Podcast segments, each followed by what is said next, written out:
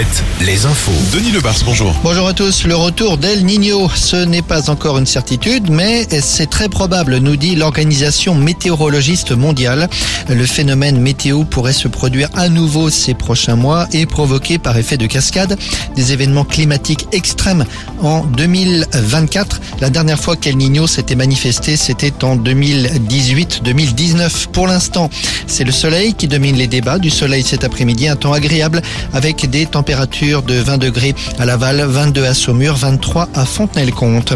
Un début de noyade hier après-midi au Sable d'Olonne. La victime, une enfant de 11 ans, sur la grande plage des Sables. Elle a été transportée à l'hôpital de la ville en état d'urgence absolue.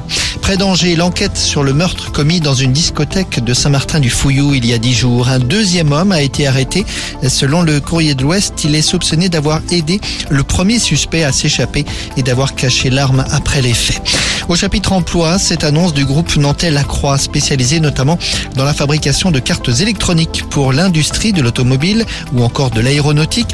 Lacroix annonce le recrutement d'une centaine de personnes dans le Maine-et-Loire sur son tout nouveau site de Beaupro en Mauge, un site qui emploie déjà 460 personnes. Toutes les infos sur ce recrutement sur alouette.fr à la rubrique info. Passons à la page sportive. Lionel Messi au PSG, ça ressemble de plus en plus à un divorce. L'attaquant argentin est suspendu deux semaines pour avoir manqué un entraînement et fait un aller-retour non autorisé en Arabie Saoudite lundi. On imagine le voir jouer à, on imagine mal le voir jouer à Paris la saison prochaine. Du côté de Nantes, la préoccupation c'est le maintien.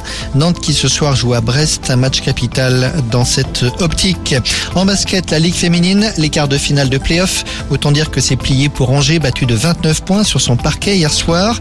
Pour La Roche Vendée Basket, en revanche, c'est encore jouable. Les Lyonnaises ont remporté leur match de 6 points hier soir face à Montpellier. Thank you.